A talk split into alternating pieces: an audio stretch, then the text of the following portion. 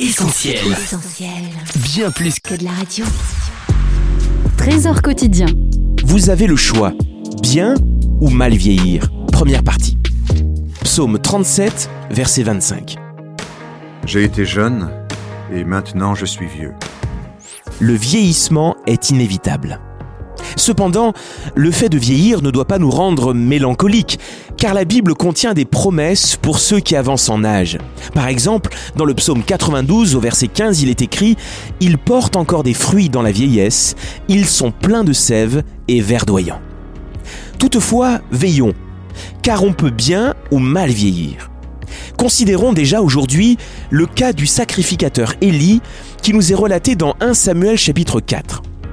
Il ne s'agit pas bien sûr de stigmatiser ceux qui, du fait de leur grand âge, souffrent de divers handicaps, mais on peut voir dans la condition physique d'Élie une illustration d'un état d'esprit révélateur d'un déclin spirituel.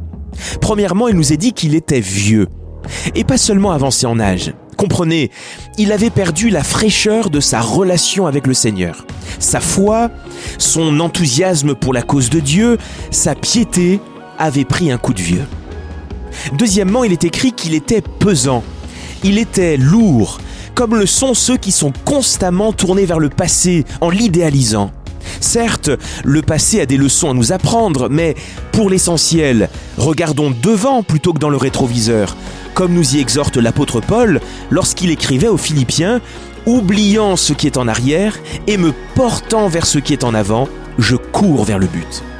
Au sujet du sacrificateur Élie, nous lisons aussi qu'il était assis, c'est-à-dire qu'il était statique, n'envisageant plus la possibilité de faire des progrès. Or, toute vie chrétienne authentique doit tendre vers la croissance. Il est écrit dans 2 Pierre chapitre 3, Croissez dans la grâce et dans la connaissance de notre Seigneur. Enfin, Élie avait les yeux fixes, ce qui signale une perte de vision. Conservons ce regard intérieur de la foi qui nous permet de nous émerveiller toujours de l'œuvre du salut et, comme il est écrit dans Hébreu 12, courons ayant les regards sur Jésus. Cela nous évitera d'être séduits par les attraits du monde. À demain pour la suite de ce message.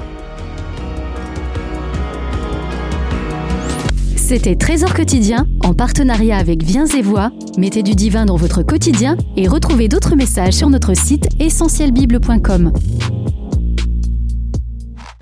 Retrouvez tous nos programmes sur essentielbible.com ou sur l'application mobile d'Essentiel Radio.